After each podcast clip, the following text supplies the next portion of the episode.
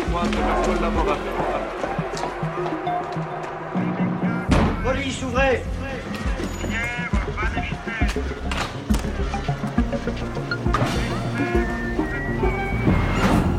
Je suis Stéphanie Duncan.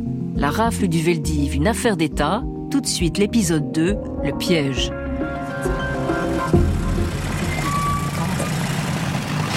Papiere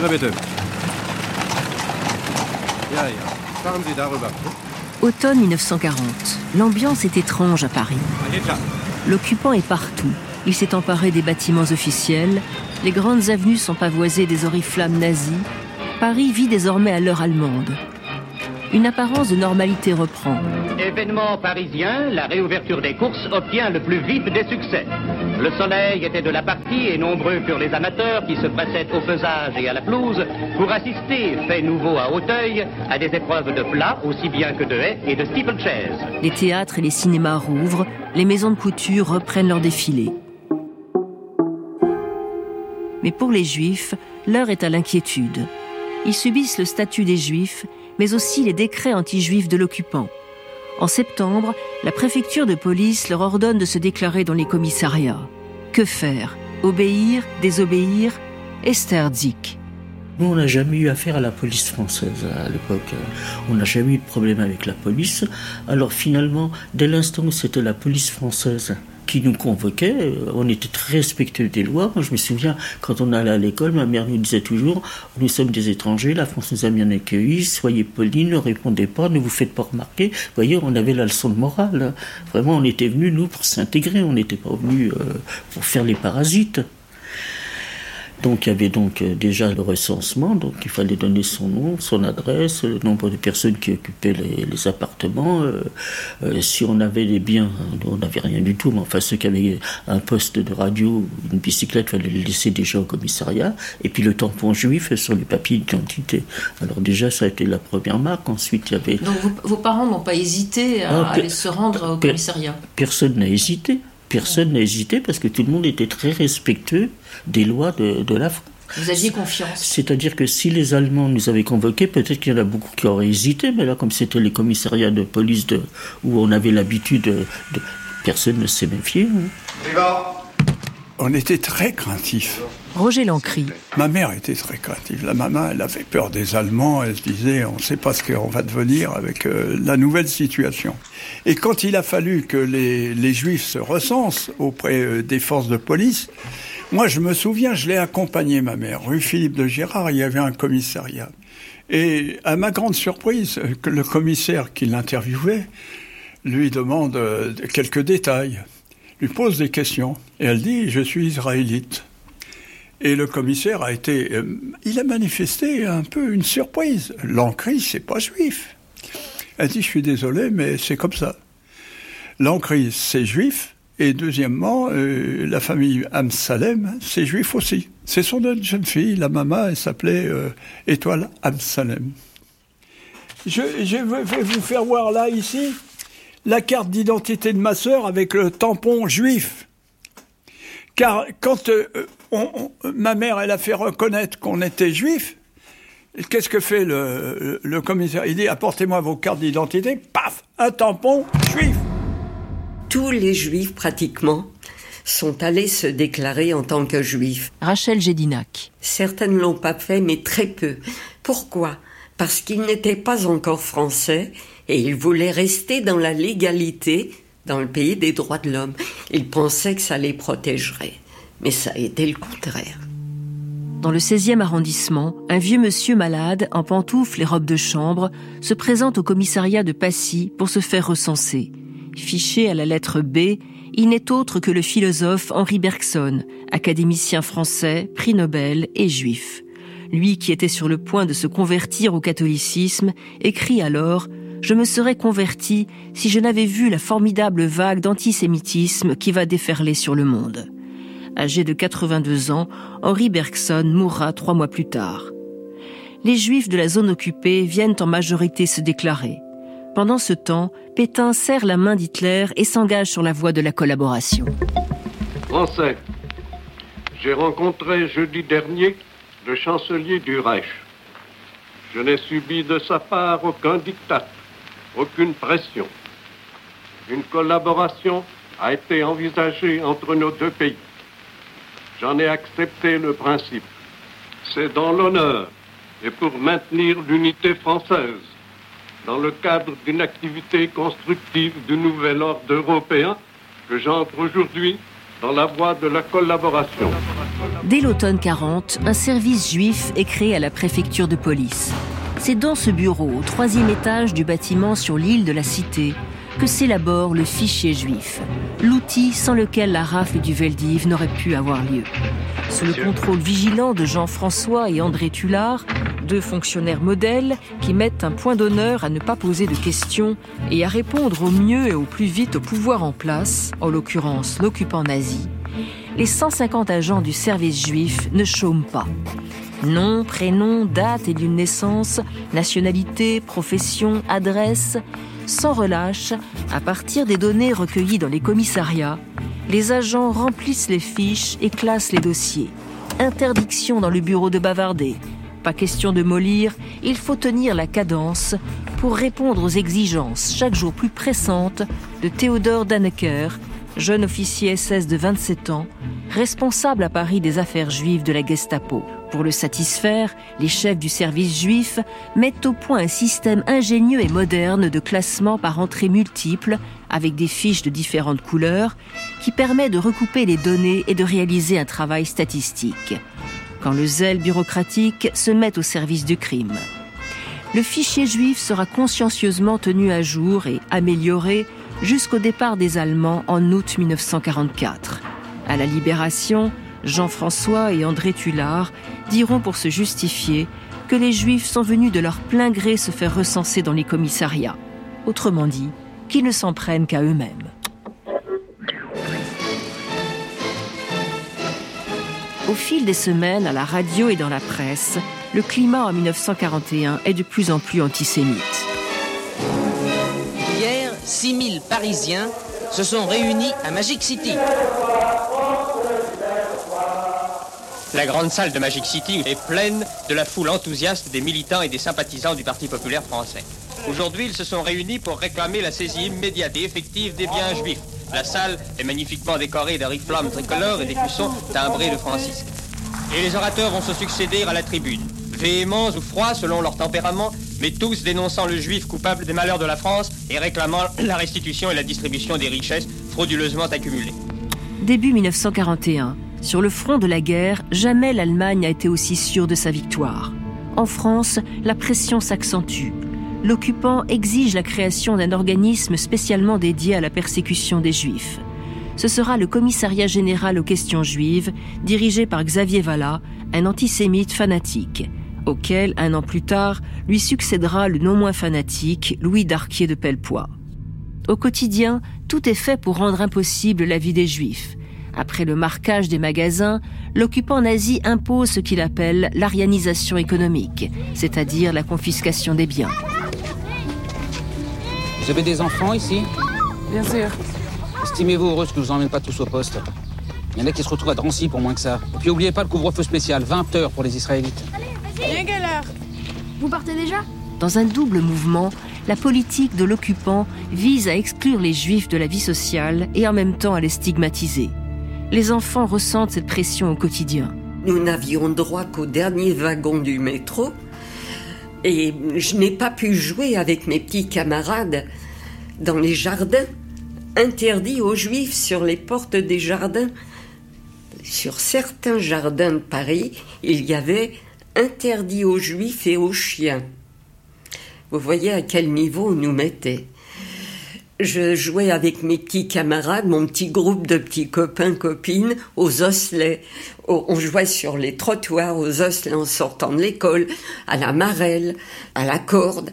Mais on sentait un climat difficile. Euh, oui, un enfant ressent cela. Nous n'avions le droit de faire nos commissions, les juifs, qu'entre 3 heures et 4 heures de l'après-midi. Or, imaginez, en temps de pénurie, où tout le monde manque de tout, eh bien, lorsque nous allions faire les courses, lorsque ça m'arrivait avec ma sœur, avec ma maman, les rideaux des magasins étaient déjà baissés, où il restait très peu de choses. Et ça a été la course à l'échalote pour avoir de la nourriture. Alors ça aussi, ça marque énormément. Au printemps 1941, la préfecture de police, sur ordre de l'occupant, adresse à près de 7000 juifs étrangers, uniquement des hommes, une convocation pour le 14 mai. Simplement, je cite, pour une vérification de situation. Il s'agit en réalité d'une ruse. Ça a été le piège. Hein. ma mère, sentant le danger, comme toujours, a dit N'y va pas. C'est un piège. Elle le sentait. Et mon père a dit Mais je suis en règle, je travaille. Donc euh, je ne vois pas pourquoi je, n'irai pas. Alors un billet vert, prière de se présenter à la caserne, euh, accompagné d'un ami ou d'une personne de la famille.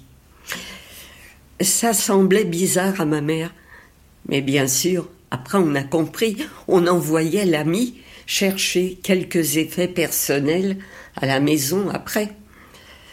Et la personne convoquée ne sortait plus.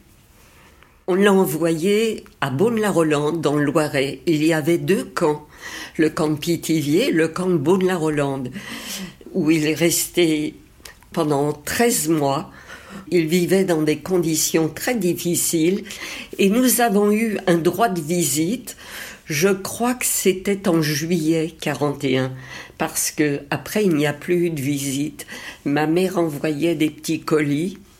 Est-ce qu'on lui donnait? Je n'en sais rien.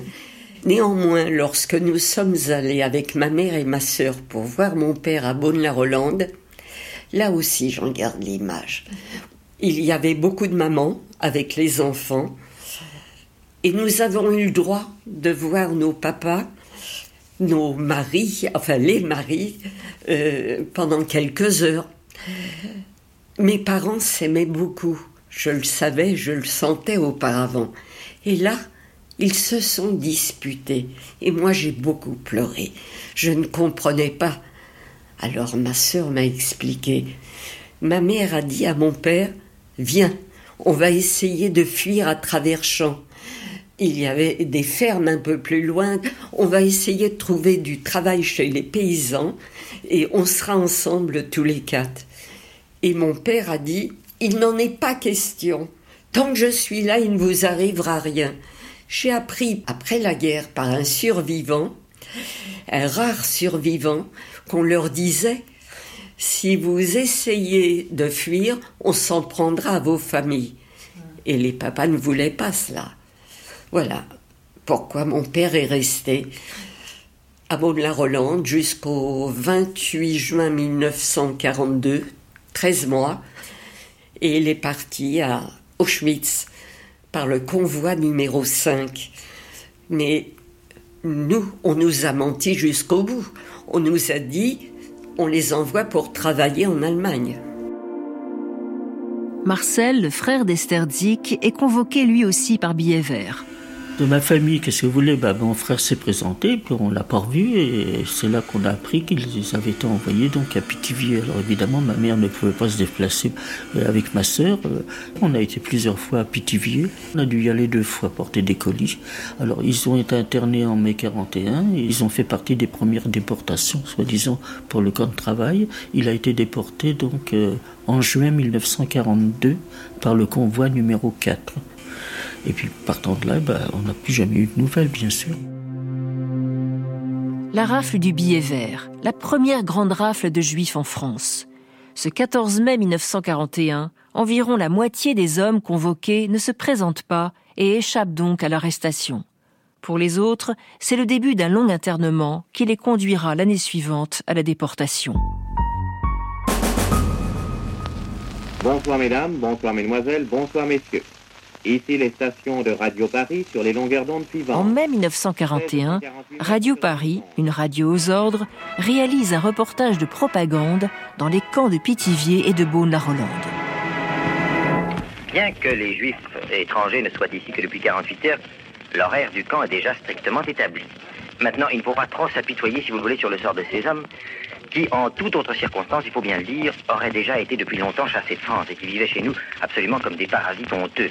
C'était là vraiment le ramassis de tous les métèques échappés des ghettos d'Europe centrale et qui grouillaient comme une sorte de cour des miracles dans Paris, se livrant à leur buddy commerce et qui maintenant se trouvent rassemblés ici les hommes marchent, en ce moment je les aperçois au soleil, qui vont s'asseoir là-bas dans les prairies, dans les pelouses qui entourent le camp et qui, sont à l'intérieur du camp mais qui entourent les baraquements, car il y a un très grand espace vide et ce qui que ces hommes ne perdront pas ici l'habitude de la marche à laquelle ils n'étaient d'ailleurs pas souvent bien habitués. Je crois qu'ils étaient plutôt habitués à être assis en tailleur au fond de leurs échoppes.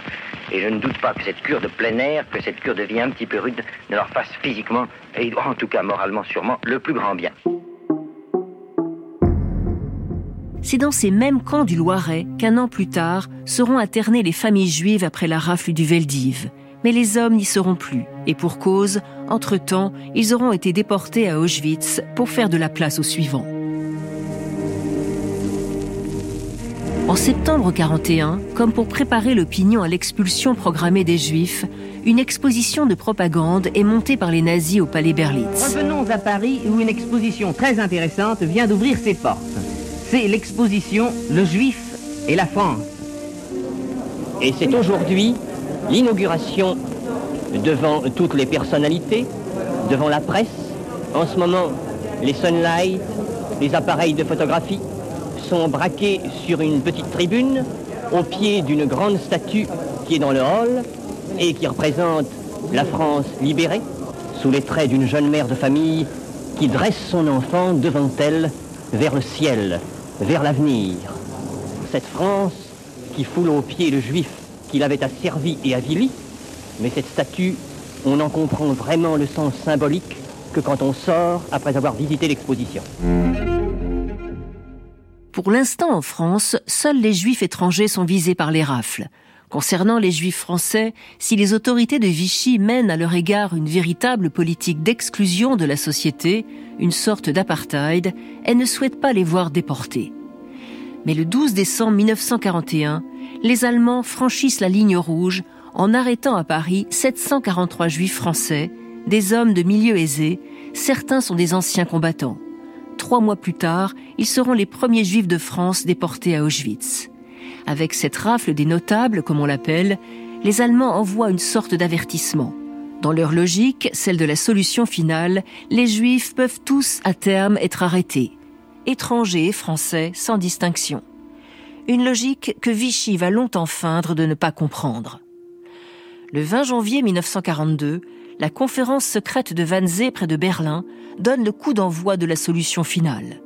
Conséquence en France, une brutale accélération de la pression allemande, qui se manifeste en juin par une mesure infâme, l'imposition aux Juifs, dès l'âge de 6 ans, du port de l'étoile jaune. L'étoile juive est une étoile à six pointes ayant les dimensions de la paume d'une main et les contours noirs. Elle est en tissu jaune et porte en caractère noir l'inscription juif. Elle devrait être portée bien visiblement sur le côté gauche de la poitrine, solidement cousue sur le vêtement. Tout manquement, tout signe de protestation est sévèrement réprimé. Rachel Gédinac se souvient bien de ce jour-là. Je reviens de l'école, je crois. Je monte chez moi, j'habitais au troisième étage, et ma mère me dit approche-toi, et elle prend une étoile jaune avec le mot juif, et elle, elle essaye de voir où elle va le placer sur mon vêtement. Et j'ai hurlé, je ne veux pas porter ça. Elle avait commencé à coudre. J'ai essayé d'arracher, je me suis. J'ai crié, j'étais hors de moi. Je voulais pas ce signe distinctif. Et je suis rentrée pleurer dans la pièce à côté parce qu'elle m'a dit on est obligé de le porter, ta sœur va le porter, moi aussi, on est obligé. Donc, retrouver ses petits camarades après, avec cette distinction, ben, ça a été des moments très difficiles certains de mes petits camarades voulaient continuer à jouer avec moi. Mais à l'école, il m'est arrivé d'entendre euh, juive. Oui, les enfants répétaient ce qu'ils entendaient à la maison, ou à la radio peut-être. Et donc, j'ai mis du temps à comprendre que ça venait pas d'eux, mais ça a été. Euh, Vous avez vu des, des petits camarades Je me suis battue avec une petite fille, oui, oui, qui m'avait insulté. Ça a été euh, extrêmement difficile à vivre. Annette Crachser. Parce qu'on se sentait tellement euh, inclus dans la société française que ce, cette marque de, de, distinction, de discrimination, euh, nous avait paru tellement euh, humiliante et injuste. Et je me souviens notamment du premier jour où je suis allée au lycée avec l'étoile cousue sur la partie gauche de ma veste.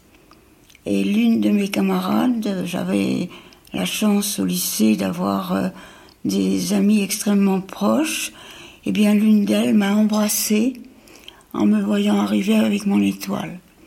Cette étoile devait être apposée sur les vêtements extérieurs.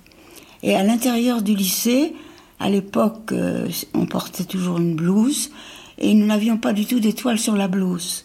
Donc, euh, euh, à partir de ce moment-là, j'avais en quelque sorte une double facette, une qui était extérieure, avec mon étoile, soumise aux discriminations, voire aux arrestations, si l'on ne respectait pas les ordres et les sanctions.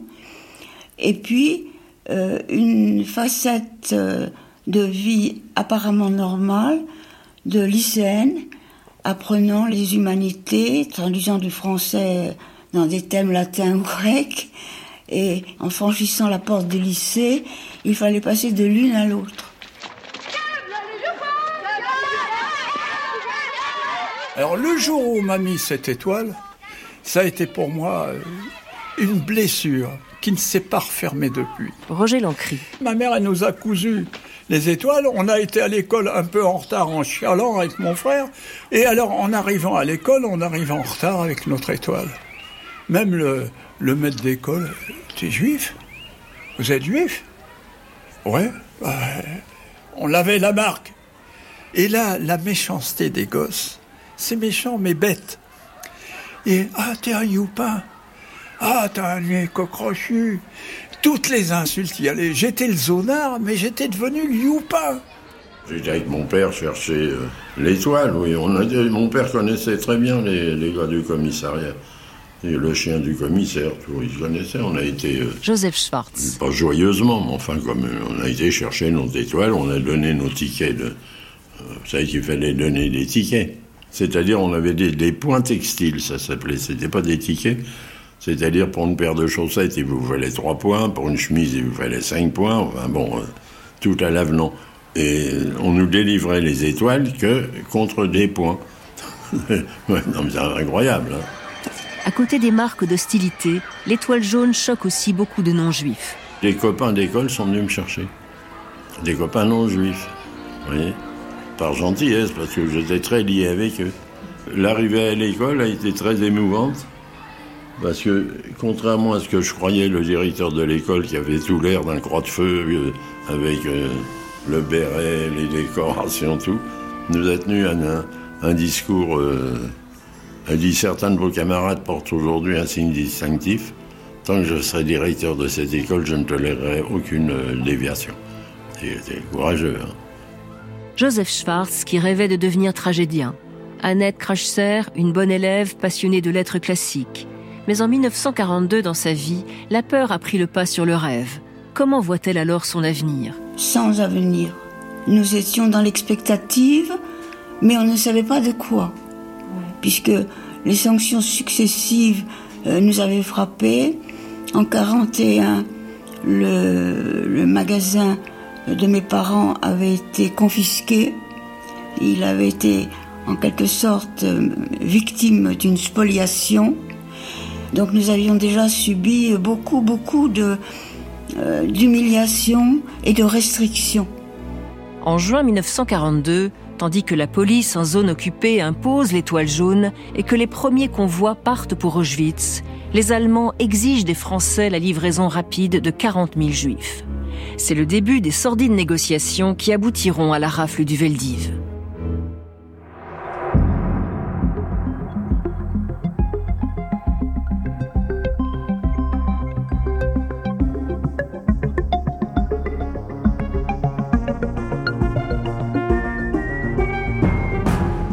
Rafle du Veldiv, une affaire d'État de Stéphanie Duncan, réalisé par Anne Lioro, est un podcast original de France Inter.